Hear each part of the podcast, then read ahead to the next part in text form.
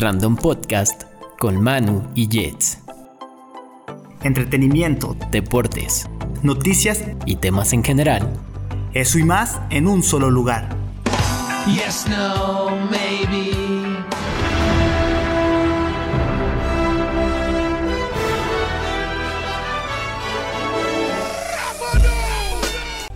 Ahora, estás en estado random. en estado random.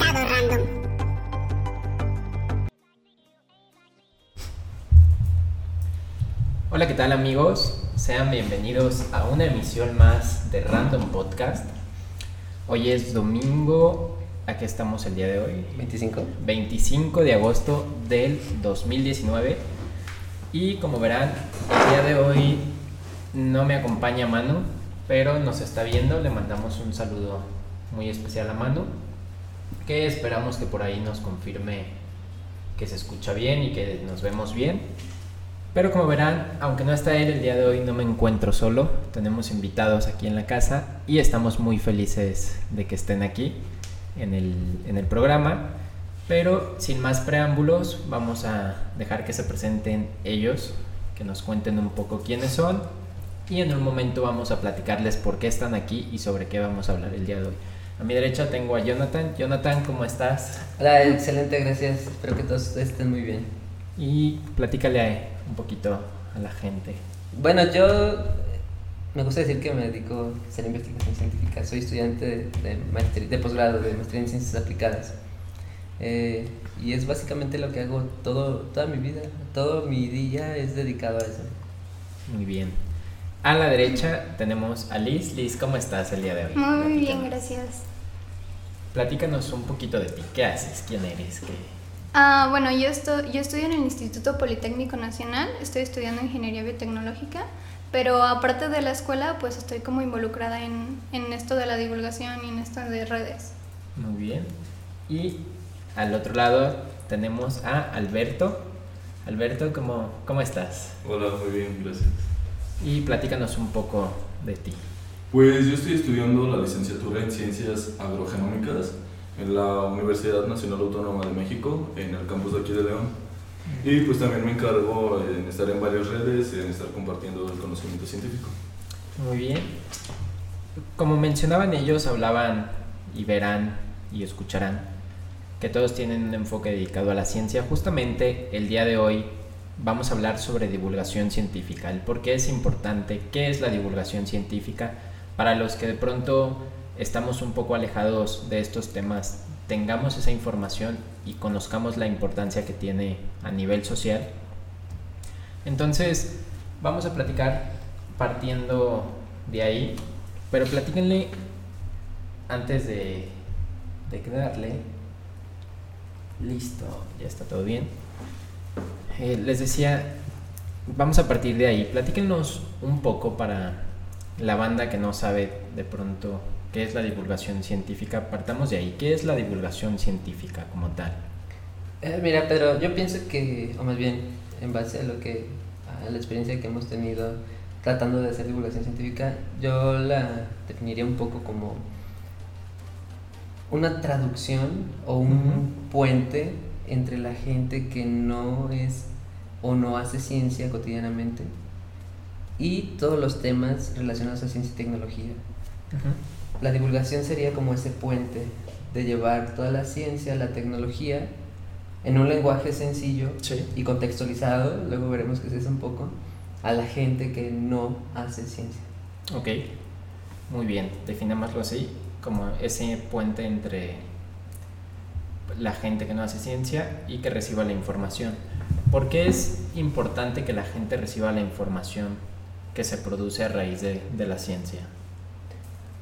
Este, bueno, muchas veces estamos cerrados, a veces la gente cree que son temas muy complicados y cada vez la ciencia se va especializando un poco más a ciertos temas. Entonces es importante darnos a conocer a la gente cómo nos estamos desenvolviendo, desde cómo funciona un foco, cómo funciona una computadora y hasta temas mucho más complejos. Eh, igual encargarnos de que estos sean un poco más digeribles para las personas que no entienden como tantos tecnicismos, Sí. hacerlo más coloquial.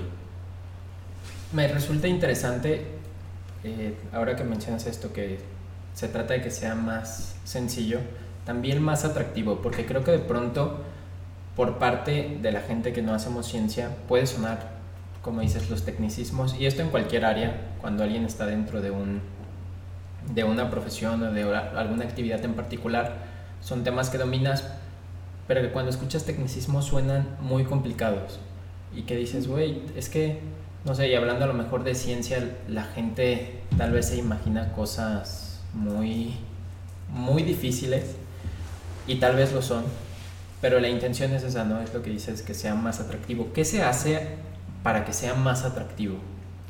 Fíjate, tiene mucho sentido lo que dices. De hecho, hay este, digamos, se sabe que la sociedad en general tiende a dos cosas: a temerle o pensar que los científicos son peligrosos, a temerles, o pensar que la mayoría estamos locos. Sí. Sí estamos locos, pero no por ser científicos. Sí, sí. Este, y, es, y este tipo de cosas que tú también comentas, que comenta Alberto, de los tecnicismos, de el lenguaje muy especializado, tiende a asustar a las personas. Sí. O, o no asustarlas, sino a, tratar de, o simplemente no las aceptan, dicen, no, eso no lo entiendo y no me interesa y se alejan, ¿no? Entonces, parte de la divulgación es eso, este, llegarle a las personas, de, este, llegar a, a las personas Sí. con palabras que ellos para o para el público en general para nosotros son muy digeribles son muy comprensibles y tratar sabes de qué de enamorarlos Sí. de que vean que la ciencia es accesible para todo público y que no tiene nada que temer Eso está, está padre porque, digo, la intención es muy chida, pero ¿a qué obstáculos se enfrenta ese objetivo? ¿Cuáles consideran que sean los principales obstáculos? Porque hoy en día, si bien es verdad que tenemos espacios de divulgación de cualquier tema y de promoción, hoy en día es verdad, lo platicábamos en episodios anteriores, que las redes sociales, todas las, plat- las plataformas digitales nos han permitido tener un mayor alcance. Sin embargo, como dices, los temas científicos de pronto pueden ser algo que, que tiende a decir, güey, no, no me meto tanto porque, por el motivo que quieran, ¿no? Pero ¿a qué, ¿cuáles consideran que son los principales obstáculos a los que se enfrenta la divulgación? bueno mira los principales obstáculos que yo he podido observar este a lo largo de, de este periodo que he tenido la intención de ser divulgadores son dos cosas la falta de como lo comentas una información por parte de los divulgadores hacia el público Sí. de hey vengan ha- hacemos divulgación científica pueden aprender este tipo de cosas sin toda la parte que representa la ciencia que es los tecnicismos y los procesos dice un amigo procesos acerosos Sí. que son complicados y otra tal vez sería la falta de interés del público hacia aprender ese tipo de cosas es decir, es tanta la información, es tanto el, el espectro que podemos elegir como, como este, un individuo de la sociedad, de qué saber, Sí. que simplemente, y se ha notado, la ciencia es lo que queda el último. Usualmente van los contenidos de Ujú. comedia, después los de drama, Sí. cine, etcétera, ¿no? Entonces esos tal vez serían los principales eh, o- obstáculos para una comunicación mucho, muy efectiva entre los divulgadores y las personas. Ahora, también, ¿qué, qué formas, digo, platicando yo un poquito más, mm, que no lo hemos mencionado, ustedes forman parte de la Sociedad Científica Juvenil de León. Platíquenos un poco qué hace la sociedad, porque quiero partir, llegar al punto de la vinculación, pero antes de eso, platíquenos un poco qué hace la Sociedad Científica Juvenil. Liz, ¿nos quieres platicar un poco de qué Sí. hace la sociedad? Bueno, eh, en la Sociedad Científica Juvenil principalmente pues nos enfocamos en la divulgación científica y en el desarrollo tecnológico. Nosotros eh, damos charlas a chavos de, de primaria, secundaria y preparatoria sobre temas científicos y, y ahorita estamos como viendo la oportunidad de abrir este tipo de charlas también a nivel universitario. Eh, estamos tratando de abrir ahorita en el Instituto Politécnico Nacional y recientemente fuimos a la UNAM a darnos a conocer este, qué era la sociedad científica y pues si se querían como unir a nosotros. Y, y bueno, más que nada está, también hacemos talleres, tenemos proyectos, tenemos charlas y pues colaboramos con otras, con otras sedes. Eh, bueno, hemos llegado a colaborar, por ejemplo, con Lab León Sí. en llevar a cabo un prototipado para darle pláticas de ciencia a jóvenes, en el cual también lo estaba organizando junto con Future Lab. Sí. Y hemos dado también pláticas en el CC 17 del IPN, en el cual hemos colaborado con la red UTTO para dar diversas pláticas, donde estos últimos tres viernes hemos dado pláticas sobre la ciencia, cómo se pueden aplicar en los objetivos del desarrollo sostenible, al igual que hemos hablado sobre las Olimpiadas del Conocimiento. Ok. ¿Cómo es esta recepción, ahora que platican de ese acercamiento a universidades? ¿Cómo es la recepción por parte de las instituciones cuando se llega y dices, somos la sociedad científica, tenemos este proyecto, es buena, es complicada?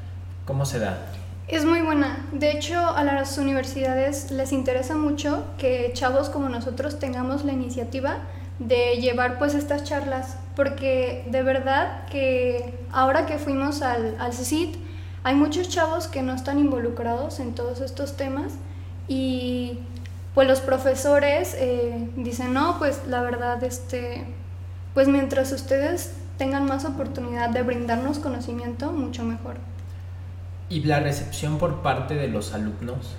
Buenísima. Bueno, en lo personal que, que fui al CECIT este, hace tres semanas, a los alumnos les gusta mucho como este tipo de charlas, porque como, como comenté, hay muchos que no saben sobre temas globales, entonces pues les mueve algo, ¿no? Les prende una chispa así de, ah, qué padre, o en qué puedo contribuir a esto. Es, es bueno, me parece cool que haya esa recepción. Porque de pronto es lo que platicábamos hace un ratito, ¿no? Puede ser como, güey, no, no me integro. Y creo que a veces sí hace falta este tipo de espacios. Se me hace interesante lo de las charlas y los talleres. Que tengan ese enfoque, no sé sobre qué temas platiquen. ¿Podrían darnos un, un ejemplo de algún taller? para que ponernos en contexto y decir, ah, ¿sabes qué? En el taller hablamos de esto, cómo se da la, la, dinámica del taller, porque de pronto es lo que les digo, puede parecer como que no, no lo podemos visualizar. Sí, pues hace tres semanas la primera Ajá. charla en el CECIT este, fue sobre cómo la ciencia puede ser aplicada a los objetivos de desarrollo sostenible, uh -huh. sobre la Agenda 2030 de la ONU. Y la semana pasada, en base a esta charla, realizamos un, un, un, taller en el que los chavos tenían que crear un mini proyecto atacando uno de los objetivos de desarrollo sostenible. Y esta semana hubo la charla sobre las Olimpiadas, este, de no solamente tienes que ser estudiante, o sea, también involúcrate en este show de, de la ciencia, en este show de participar, de contribuir. Y pues en Lab León eh, también hubo... Ah, bueno, en Lab León hicimos esta colaboración con Future Lab para llevar a cabo diferentes actividades, desde impresión en 3D con plumas, e igual a hacer plastilina casera. Y por ejemplo, a mí me tocó esta parte de, realizar, de hablar sobre la flotabilidad, en donde hacemos barquitos de papeles y agregarle frijoles. Todos esos talleres iban dirigidos hacia niños. Entonces es como, se ven emocionados sí. cuando les damos toda la plática y el contexto que llevan, no nada más es verlos flotar Ajá. y ya es para que ellos se pregunten el por qué. Sí, yo, pi yo, perdón, yo pienso que al hacer talleres, bueno, decía un físico muy famoso y además divulgador, uh -huh. Richard Feynman, la, la, casi la definición o la esencia o la esencia de la ciencia es la experimentación. Uh -huh. Uno no hay pocos recursos que te ofrezcan más conocimiento que el hacer un, un experimento. Por ejemplo, con, es, con, con, lo que comentan mis compañeros, ¿no? La idea de los talleres es como atacar este, ciertos puntos de, de un niño o de una persona que sería el cognitivo, sí. el emocional y el físico. Físico de que están haciendo algo, sí. el cognitivo que les prende de por qué sucede esto, el emocional de que se emocionen. El, a, a, si, si, tú logras hacer esta conexión de, de puntos, y haces un, y desarrollas un buen taller, estoy seguro porque me he topado con este tipo de situaciones, no solo en la Sociedad Científica Juvenil, sino con otros grupos este, de divulgación. La gente se interesa y tiende a querer conocer más. Sí. Sí, de hecho, esto que, que mencionan, les platico un poco. Yo tuve la oportunidad, tengo la oportunidad de estar en el club de investigación de la Universidad de La Salle, donde se hace investigación social. Y es cool porque justamente es lo que dices y lo que platican, ¿no? Estás experimentando a la par que estás aprendiendo. Y cuando ves cómo se hacen las cosas y los resultados que se obtienen, pues dices, güey, está chido porque ya no solo te quedas con la parte de que alguien más, de solo ver los resultados, sino que entiendes cuál es el proceso que se lleva para, para poder obtenerlos, ¿no? Se me hace interesante cómo la divulgación o la participación a través de talleres, a nivel personal creo que, que sí faltan muchos espacios, sobre todo, no sé si decirlo así, si espacios o la información como tal de la gente, porque de pronto podemos no, no recibir esa información. ¿Cómo hacen ustedes en particular la, la, divulgación? ¿A través de qué espacios? ¿Digitales? ¿Dónde, si, uno, si yo quiero consultar en este momento su trabajo, dónde puedo realizarlo? Mira, la página de la Sociedad Científica Juvenil, es J. León, síganos. Uh -huh. este, allí encuentras fechas, sí. lugares y charlas para que vamos a dar. Por el momento, que hubo una reestructuración de la sociedad, solo tenemos este tipo de divulgación científica de forma presencial, quiero decir, en forma de charlas, de uh -huh. talleres.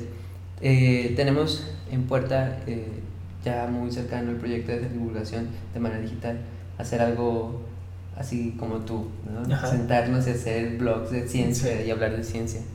Eh, de manera escrita tenemos este, la idea, o más bien tenemos el proyecto, porque este es un proyecto que se quiere consolidar, de, de todas las pláticas o charlas o talleres que demos, dejar al menos este, evidencias escritas para -huh. que la gente que esté interesada pueda acceder a alguna página, a, a los documentos y leerlos. Sí. Y si les, les sirve de algo, si sirve para dar algún taller a ellos, que lo tomen, porque la ciencia es libre, ¿no? Debe, sí. Debería ser siempre libre. Decía un científico muy famoso, la, el conocimiento no sirve de nada si no se comparte. Uh -huh. ¿Y quién, quiénes son las personas, digamos, capacitadas para realizar la, la divulgación? ¿Debe haber alguna especialización? ¿Tiene que ser forzosamente un científico o puede ser cualquiera el que realice esa divulgación? Mencionas que la ciencia es libre y debe compartirse. ¿Se necesita ser un científico especializado para poder divulgar? No, de hecho, eh, o sea, no, no, es necesario. Lo que uh -huh. quiero decir, no quiere decir que si lo eres no puedes ser divulgador. Sí. De hecho, la divulgación de la ciencia durante mucho tiempo se vio como una práctica vulgar entre la élite científica. Uh -huh. Los mismos científicos dicen es que con, con, las investigaciones que estoy desarrollando no me queda tiempo para hacer divulgación. Sí. Y, y uno cuando se ve inmerso en este universo, lo, lo, lo, lo, nota desde que uno es estudiante de posgrado. Entonces, entre el, la sociedad uh -huh. y el público este, común, como lo somos la mayoría todavía, sí. y los científicos, hay, hay una diferencia simple entre estos dos. Los, los científicos comparten un paradigma, la gente común no. Entonces, uh -huh. entre la gente que comparte el paradigma y los que no, hay, hay unas personas que van en camino del punto de la sociedad a la ciencia. Sí. Desde mi punto de vista, los estudiantes de ciencia, y no, y no solo de ciencias exactas, ciencias naturales, ciencias humanas, ciencias este, económicas, son, digamos, la gente más capacitada, no quiere decir que sea la única y que sean los únicos que pueden hacerlo, pero como sería, es, es el idóneo para sí. hacer la divulgación de la ciencia, porque venimos del lugar que estamos hablando que hay una separación, pero vamos hacia ese lugar a compartir el mismo paradigma, ¿no? Sí. Entonces, la gente que va aprendiendo el lenguaje técnico y comprendiendo lo que se hace en ciencia, todavía comparte el idioma este, sencillo o el idioma no técnico de la sociedad. Uh -huh. Entonces, en ese trance exist existimos y coexistimos los estudiantes de, de, de, de ciencias, ¿no? Sí. Y diría, yo diría que somos la gente idónea de hacerlo. Okay. Además porque entendemos los, los, problemas y no nos entendemos y no nos hemos olvidado de los problemas que hay cuando uno no, no, no sabe de ciertos temas. Uh -huh. ¿Y qué, qué, crees que es, es el motivante o debería ser el motivante principal para ser un divulgador? Porque ya es lo que dices, ¿no? Ya a lo mejor si vas encaminado a eso, Ujú. ya tienes la noción y los conocimientos, pero ¿qué motiva a divulgar? No sé si alguien quiere contestar eso o lo contesto otra vez. yo. Sí, es que mira, por ejemplo, desde mi experiencia, y luego voy a hablar de mi experiencia porque no sé si a todos nos pase así.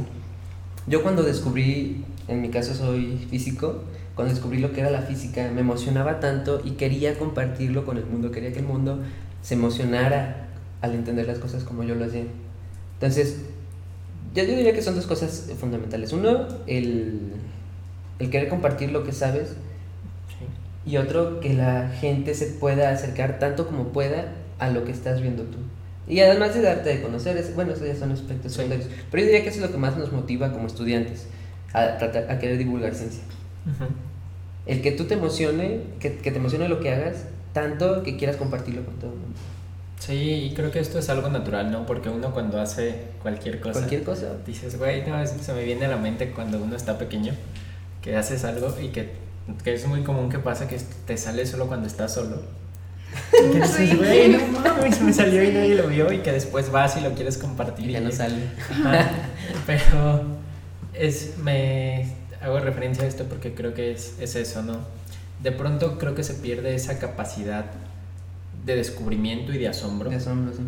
Porque esto que mencionas es muy cierto y creo que en cualquier área, porque por ejemplo, a mí en la parte musical, incluso en la parte del podcast, todo lo que hacemos, siempre está esta necesidad de decir, güey, lo hacemos para que alguien más lo vea. De pronto, a lo mejor yo hablando desde mi experiencia en la parte de la música es más catártico, escribo para mí y lo comparto y digo, güey, pues si hay alguien a quien le gusta, está chido, pero tienes esa satisfacción, ¿no? De, de decir, güey, esto no soy el único que ve las cosas así. También, platíquenos un poco, ¿cuáles son los beneficios que, que otorga la divulgación? Ya hablamos un poco de integrarlo a la parte o que haya una mayor, un mayor alcance hacia las personas, pero ¿en qué nos beneficia que más gente se interese por la ciencia? Este, bueno, el conocimiento siempre se debe compartir a diferentes niveles, tanto como hacer entender a un tema que yo conozca a, de niños y a- hasta un anciano. Entonces lo que a mí me va a ayudar es para yo realmente también poder comprender ese tema del que estoy explicando. Dar a reforzar también todos los temas que yo quiero dar a conocer. Es eso que nos podría ayudar. Sobre todo, este, añadiendo un poquito a lo que dice Alberto, si hacemos o tratamos de hacer divulgación de ciencias para todas las edades, desde primaria, y hemos este, hecho esfuerzos para hacerlo en la universidad, este, digamos, el detalle en cada grado académico, incluso con personas que ya no son estudiantes, o, o el punto a, a tratar cuando se hace divulgación a distintas edades, es la conte- contextualización. Contextualizar con qué público tratamos Sí. y en base a eso partir para dos cosas. Uno, cuando queremos, se le dice de esta manera en- entre divulgadores, bajar el nivel, Ajá. que, que no está tan, bueno, no me parece tan buena esa Sí. palabra, este, tenemos que tener cuidado porque no queremos ofender a nuestro público, no Sí. queremos hacer las cosas simplonas o, o- o muy este, tan desmenuzadas que parezcan vulgares. E- Esto hay que tener mucho cuidado. Sí. Para uno, no ofender al público y dos, para que lo que digamos no entre en el rango ya del tecni- tecnicismo. ¿Y cuál es, por ejemplo, qué, qué- Es que esto que mencionas se me hace interesante, porque cuál es ese punto donde, digamos, puede ofender. E- Entiendo la parte del contexto, pero creo que también, hablando como público. Si uno va a algo que de pronto no comprendes del todo y te estás inmiscuyendo apenas, no sé, se me hace interesante. Creo que la banda no debería sentirse ofendida, ¿no? Porque dices, güey, pues al final de cuentas, si estoy en esta actividad es para aprender algo nuevo. Y creo que todos deberíamos tener la, la concientización de que vas, hablando de niveles, vas subiendo poco a poco. Creo que si alguien está interesado en, en la ciencia, en, en buscar, empezar a inmi- inmiscuirse, debe hacerlo con esta conciencia, ¿no? Porque también de pronto es muy común, platicábamos la semana pasada, que cuando uno inicia algo, sea lo que sea, como que te pones de referencia lo más alto y dices, güey, este, vamos a hacer esto y de pronto cuando no lo alcanzas en un corto periodo de tiempo es, digamos, frustrante o desilusionante para la persona. Yo creo que también la gente debería tomar esta conciencia, ¿no? De decir, ok, no son temas tan sencillos, aunque se tenga que adaptar el contenido a los diferentes niveles, pero que sí la gente diga, güey, estoy aprendiendo, voy a ir subiendo de nivel tal vez en, en X tiempo. Pero creo que es importante. Y también se me hace interesante el hecho de adaptar, es lo que dices, a niños, a diferentes edades y niveles, porque creo que, que eso es algo que de pronto se deja de lado. Como que no, no, el hecho de no adaptar las cosas complica la divulgación de cualquier tema, porque es algo natural. O sea, y, y parte de aquí para preguntar, ¿cómo se involucra, digamos, con los temas de moda, por así decirlo, o con las tendencias, cómo sería, se podría dar este vínculo de la ciencia hacia, digamos, un interés colectivo, global? Porque, y sin caer tal vez en la parte, mmm, digamos, hoy toda esta divulgación que se da a través de las redes sociales, de los contenidos digitales, que es muy simple, ¿cómo se podría dar esa, esa vinculación? Con temas actuales y digamos tendencias, ¿sería posible? Yo, yo pienso que sí es posible. De hecho, mira, algo que ocurre este, actualmente y, lo, y, y, es notorio, las series de Ajá. televisión que suelen ser famosas o, tienden, o tienen tendencia, por ejemplo, Sí. voy a hablar de una de Big Bang Theory, Ajá. eh, pueden, este, o podrían ser consideradas como series divulgadoras. ¿Por qué? Porque al menos de las, conozco personas que acaban de iniciar una carrera en física, Sí. que les preguntas, oye, ¿por qué este, estudiar física? Dicen, no, es que me emocionaba saber cosas como los de, de Big Bang Theory, por ejemplo. Sí. Tengo un amigo que ya es doctor en física, este, es- se acaba de doctor hace poco, y yo platicando con él, él me comentó este, en una reunión que tuvimos eh, que él empezó a estudiar física porque en su tiempo, bueno, ya es más grande que nosotros, este, él veía Back to the Future Ajá.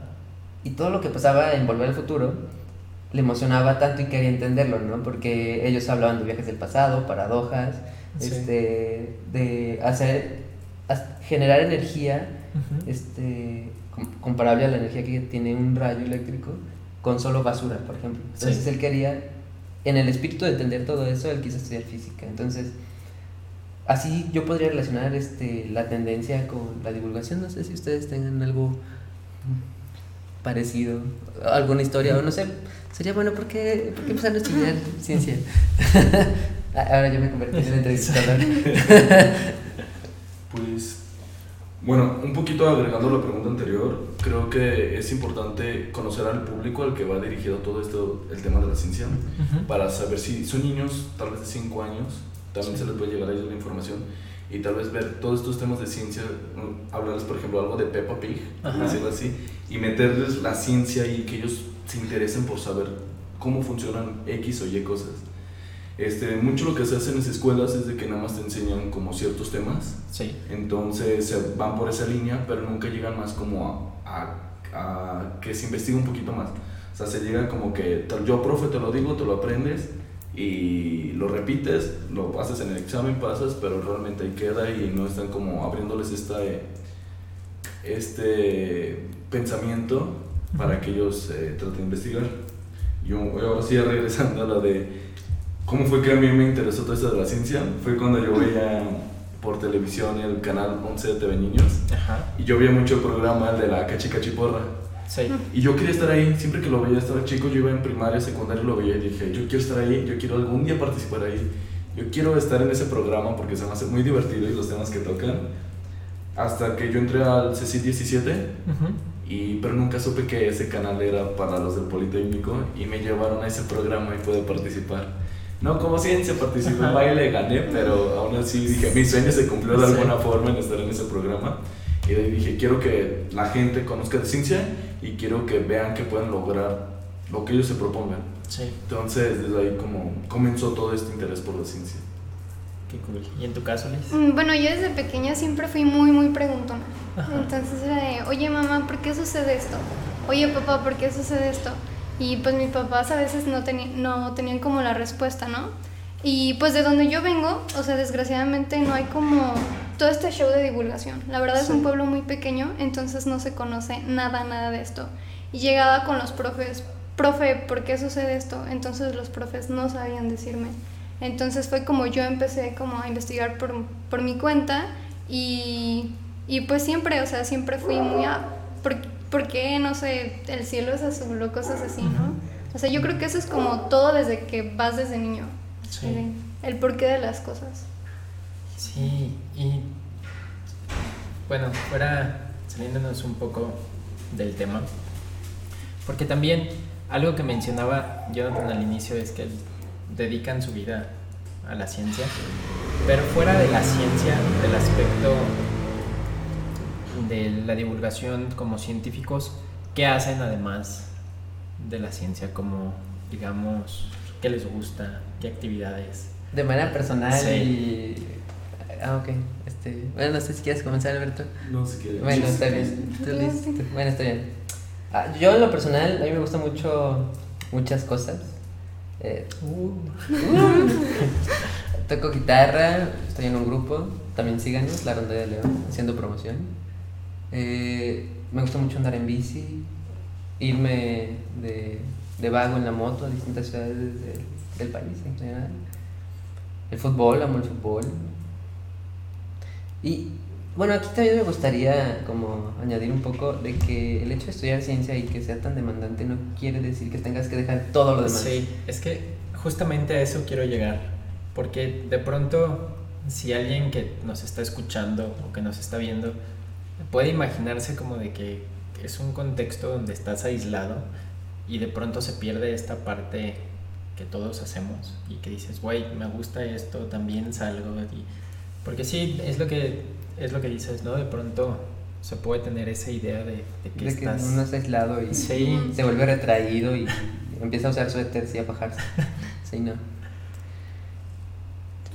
Ah, bueno, pues aparte de esto de la divulgación científica, pues como ya lo había mencionado anteriormente, estoy también en una red que se llama UGTO, en la que nos enfocamos más que nada como en, en proyectos eh, con una visión global. Realizamos proyectos en visión global y es como más que nada crear conciencia en chavos en ámbitos de liderazgo Sí. y de empoderamiento. También estoy en otra red que se llama COI México. Eh, en COI, más que nada, el enfoque es sobre el impacto ambiental, crear también este, proyectos es- que ayuden al, al medio ambiente. Ahorita está uno muy bueno aquí en León, que es la desplastificación de colonias, y se está realizando por las joyas. Eh, hace creo que como dos o tres semanas fuimos y a, pues a concientizar a la gente sobre, sobre todo esto. También me gusta, me gusta tocar el piano, eh, me gusta mucho leer y me gusta hacer deporte. Alberto. Bueno, yo igual que Liz pertenezco a UTTO, nada más que yo estoy en la sede de, pues, de la UNAM. Ahí realizamos cuatro proyectos, que hay uno que me encanta, que quise hacerlo con todas las chicas ahí de la red, que es Womenes, que es Ujú. para el empoderamiento y liderazgo de las mujeres. Y como para entender un poco más de estos temas del feminismo y así. Me encantan todos los temas como radicales. Entonces, de ahí quiero meterme. Igual curso una optativa llamada Aproximaciones a los Estudios de Género, Sí. porque me encantan todos estos temas y entender por lo que hemos pasado. Igual estoy en otra red llamada Guanajuato Emprendetur, Get MX, en el cual vamos a hacer como tipos mini hackatones de 5 horas, en el cual explicamos cómo llevar todo lo de emprendimiento, donde hemos ido, hace poco fuimos a Dolores Hidalgo, fue un get para 400 personas, muchos eran indígenas, entonces muchas veces vemos esta parte del emprendimiento como parte de yo quiero hacer tal vez un auto que vuele y que haga millones de cosas, pero en una comunidad ven como poner una tortillería y que para nosotros nunca nuestra mente se podría atravesar, o incluso llegar a hacer las muñequitas de trapo o tejer. Igual me encanta lo de lo del baile, me, me gusta mucho bailar, desde cumbia, salsa, todo esto, el voguing y de todo, todos los temas, me gusta mucho bailar. Que esto está cool porque Ya nos platica Alberto que le gusta el baile, Jonathan, te gusta la parte musical, andar en moto. Que eso está chido porque de pronto son cosas que uno no se imagina. Que, no sé, si, si veo a Liz digo, ay, no voy a saber que toca el piano, ¿no? Y que eso está, ya que lo platicamos acá, es un poco más para que la gente también entienda esto, ¿no? No, no necesitas, volvemos como tener, estar estereotipado. Siempre tratamos de hablar mucho o de darle mucho énfasis a eso, a, la cuestión de los estereotipos, porque de pronto nos limita, nos limita. Yo, por ejemplo, en la parte del rap, es como todos me dicen, güey, es que eres rapero. Para mí, en lo personal, como que escucho, me da igual si escucho banda, o sea, me gusta la música en general, ¿no?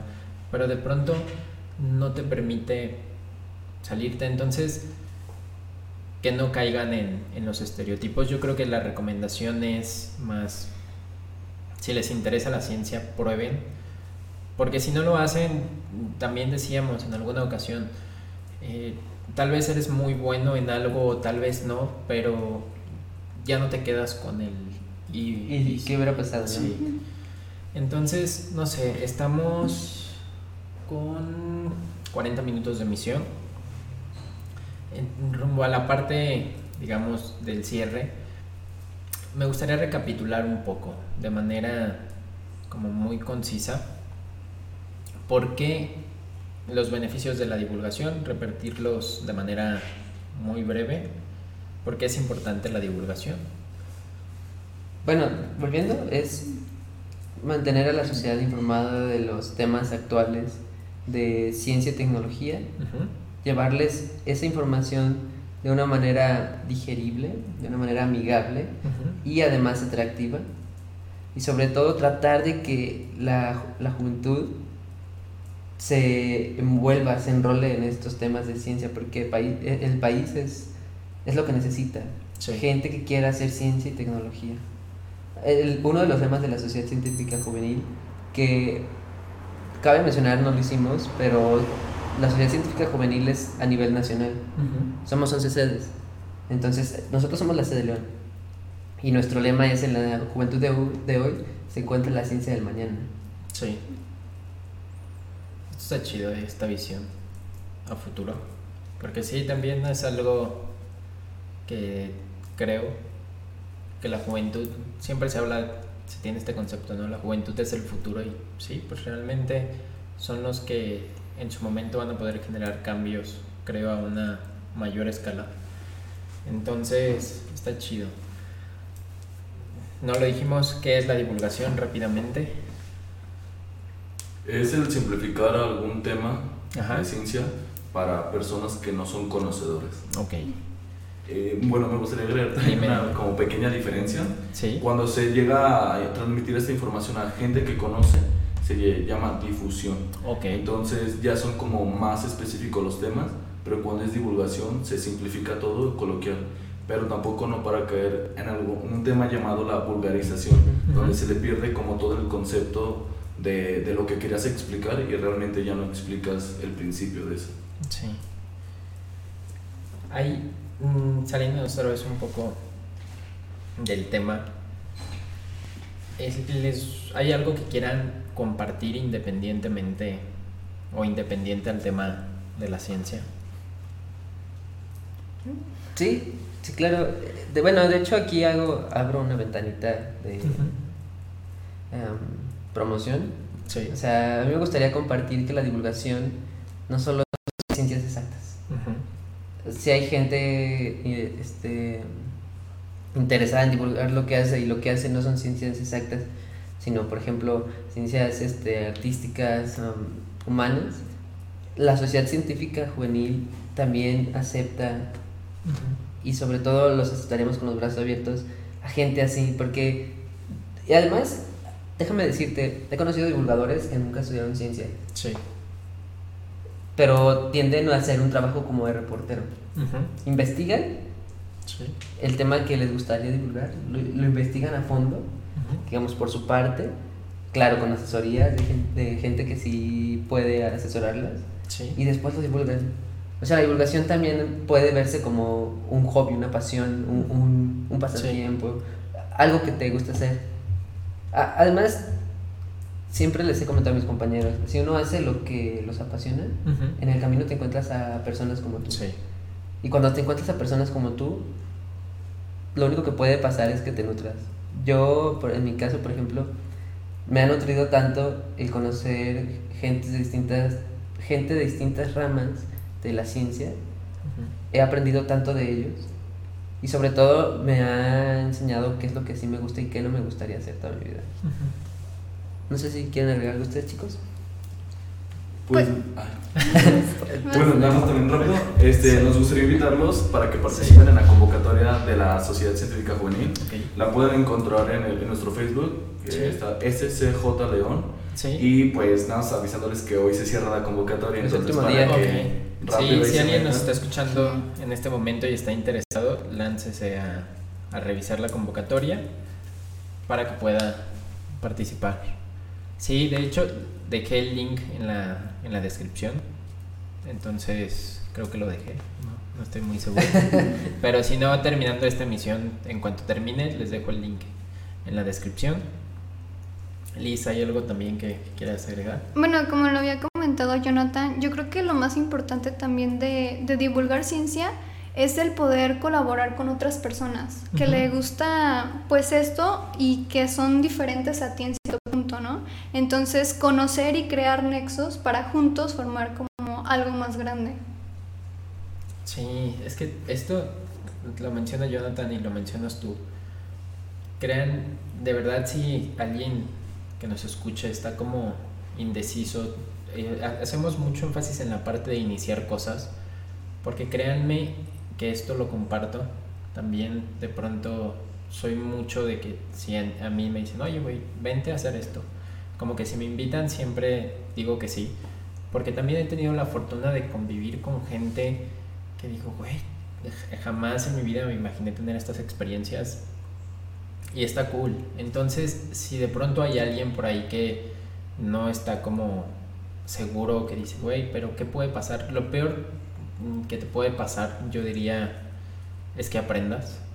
O sea, porque independientemente, mm, digo, hay, hay proyectos que van bien, hay otros que no van bien, pero te llevas una, una experiencia que dices, güey, eso está chido.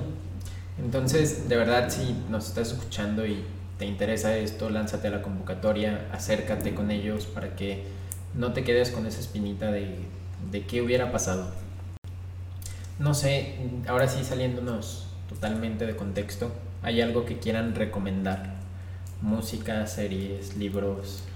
Ricky que le- Morty. Ricky Morty, está muy chido Ricky Sí. Morty. Creo que es- eh, hablando del tema de ciencia es de las series que te hacen, güey, eso está chido. Sí. Y, y te hacen... Sí, banda, si no han visto Ricky Morty, véanlos. Bien, Ricky Morty. Sí. Jonathan, algo que quieras.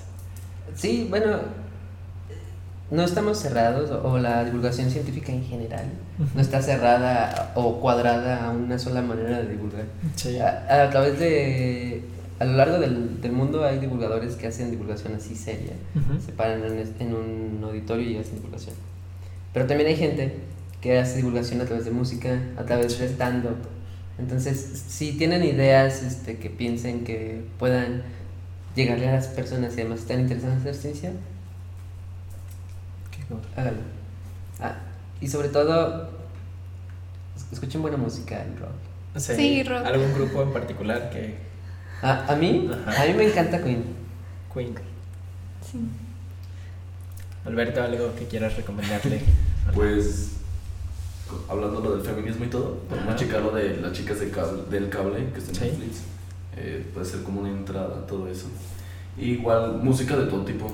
Yo estoy a favor de hasta el reggaetón, neoperreo y todo eso. Neoperreo, muy padre. perreo barroco. Las, las chicas del cable nos mencionas, está en Netflix. Y Flash. Flash, The la Flash. serie. Sí, la serie de The Flash. También, este, bueno, a mí me encanta esta serie, sobre todo porque soy medio geek, me Ajá. gusta mucho esto. Pero en específico esa serie habla mucho de ciencia, de física, Sí. de la física de la velocidad, básicamente. Flash. Eh, ahorita que no sé si todos tengan un lado geek. Ustedes dos. Sí.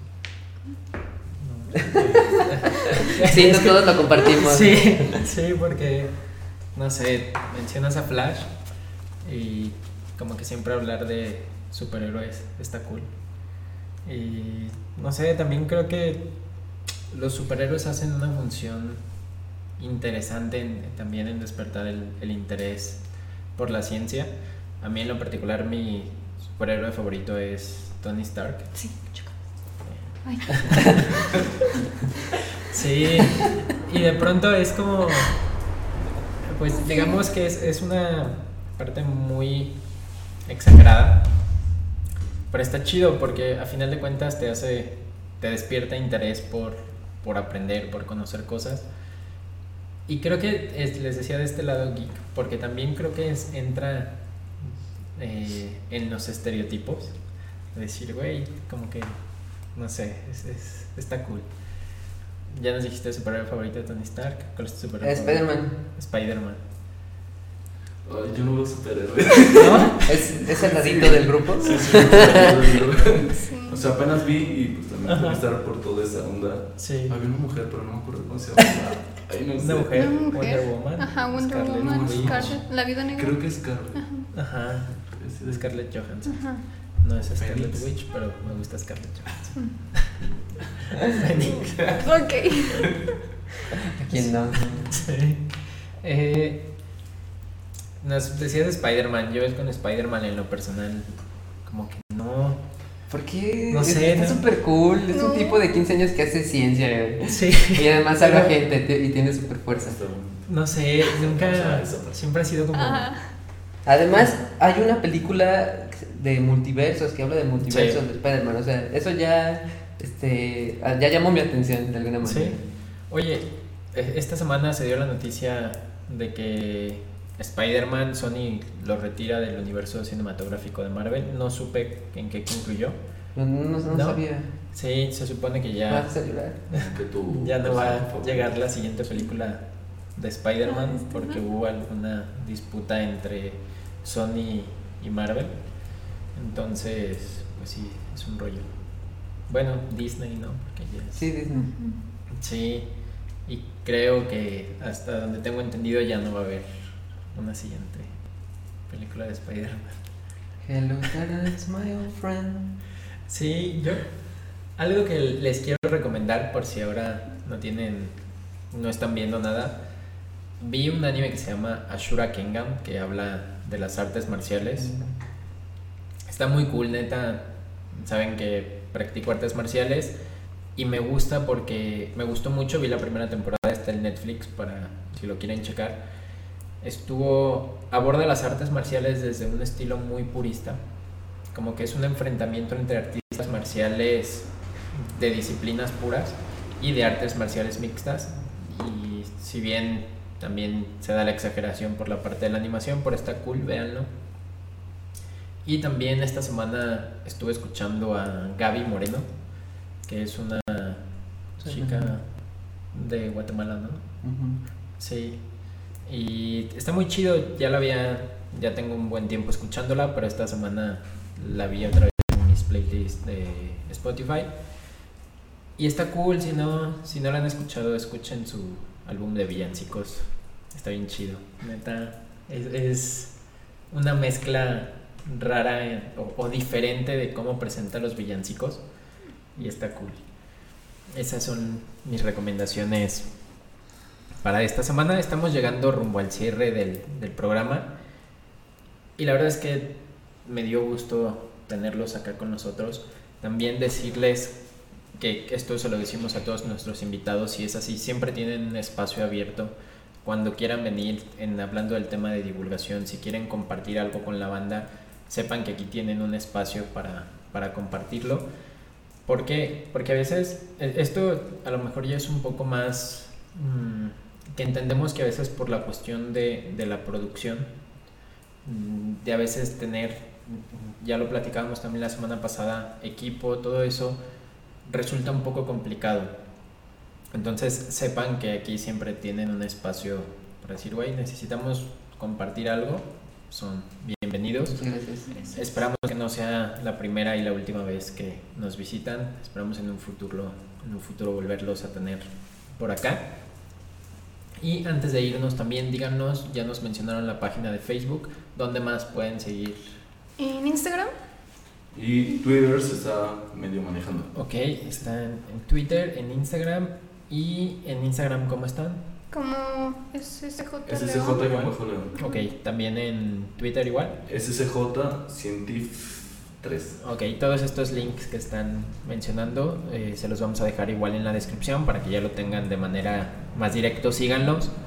Este, neta, chequen por ahí su trabajo. Y de verdad, si están interesados en inmiscuirse al mundo de la ciencia, acérquense a ellos. Neta, no lo dejen pasar, es, es la oportunidad que tal vez estaba esperando a que nos escucharas. Ya nos escuchaste, es la señal del destino. Entonces, acércate. Algo más que, que quieran agregar en sus redes personales, no sé si quieran compartirlas también. Bueno, yo, yo quiero agradecerte. Muchas gracias por, por darnos el espacio y la oportunidad. Eh, y denle like a su, a su canal. Sí, eso también, eh, antes de que nos vayamos. Todos en SSJ, los, nuestros followers. Sí, pueden. es- recuerden que los domingos hacemos las transmisiones aquí en directo en YouTube. Estuve viendo por ahí que de pronto como que se caía, iba y venía, pero recuerden que todo esto está grabado. Digo, si la transmisión llega a fallar, pueden verlo resubido. Se resuben los lunes. También pueden escucharnos en Spotify. Algo que les comentamos siempre es que pues es un podcast de audio principalmente. Nos dicen, siempre se incluye la parte de video también. Pero la intención de esto es que nos puedan escuchar mientras hacen otras actividades. Entonces también recuerda que puedes escucharnos en Spotify y en muchas otras plataformas digitales. Te las dejamos todas aquí en la descripción. Y puedes seguir a Manu en arroba manumanhb, que el día de hoy no estuvo con nosotros. Pero esperemos que la próxima vez que vengan esté él. Y puedes seguirlo a él en arroba manumanhb, ya lo dije. Y a mí como arroba jets doble en Instagram. Y ya, porque realmente es donde estoy más activo. Recuerda darle like también a la página del Random Podcast. Y pues fue un gusto tenerlos por acá. El placer fue nuestro. Sí, muchísimas gracias. Gracias. Y fue un gusto que nos escucharas. Si nos escuchaste hoy en, en vivo, si nos viste en vivo, esperamos que tengas un muy bonito domingo. Y si nos estás escuchando ya en lunes, que tengas un excelente inicio de semana y que todo fluya muy cool. Gracias. Gracias. Gracias.